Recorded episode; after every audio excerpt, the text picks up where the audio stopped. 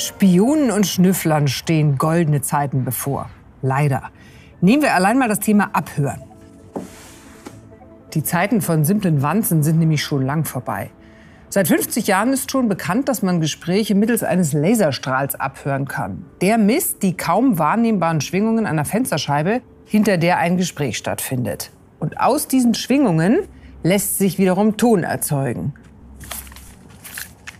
Also wir haben das Problem mit der Energiedichte in den Akkus endlich gelöst. Sag's bitte keinem weiter. Das bleibt erstmal unter uns.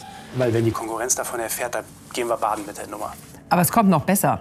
Mit meinem Laser kann ich mittlerweile aus der Ferne alles mitlesen, was andere auf der Tastatur ihres Notebooks schreiben. Sogar wenn ich die Tastatur gar nicht sehe. Ich brauche nur meinen Laser auf das Gehäuse des Laptops ausrichten. Jeder Tastenanschlag löst nämlich feinste Schwingungen im ganzen Gerät aus, und zwar jede Taste unterschiedlich. Diese Schwingungen muss ich nur an der Rückseite des Laptops messen. Ja, bingo. Schon habe ich sein Passwort. Das geht natürlich inzwischen auch mit Infrarotlaser. Und das bedeutet, dass der Laserstrahl des Spions nicht mal mehr sichtbar ist.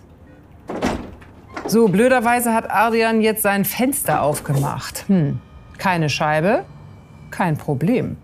Dann schaue ich mir eben die Vase an. Mit meinem sogenannten Laser-Doppler-Vibrometer. Heißt wirklich so dieses Gerät. Damit sind mittlerweile sogar Gespräche von Keramik oder Türklinken im selben Raum abhörbar. Ebenfalls über Schwingung. Das funktioniert sogar über eine Strecke von über 100 Metern. Das darfst du auf keinen Fall der Anja sagen. Der schon gar nicht. Mann, oh Mann, echt kaum zu glauben. Weil wenn die das rauskriegt, die kriegt einen Föhn. Die neueste Technik braucht aber gar keinen Laser mehr. Man beobachtet nur noch eine Lichtquelle. Denn weil wir ja jetzt wissen, dass das Glas einer Glühbirne mitschwingt, verändert diese Schwingung auch automatisch die Art des Lichts, das bei mir ankommt. Allein aus diesem minimalen Flackern kann ich mittlerweile Töne zurückgewinnen. Mit empfindlichster optischer Messtechnik. Jede Glühlampe wird damit zum Mikrofon für Spione. Dieses eine Mal könnte ich schneller als Anja sein bei der Kiste. Die ist die letzte Person, die wir fragen sollten. Also ganz ehrlich, da kann einem ja nur Angst und Bange werden um die Privatsphäre und Geheimhaltung.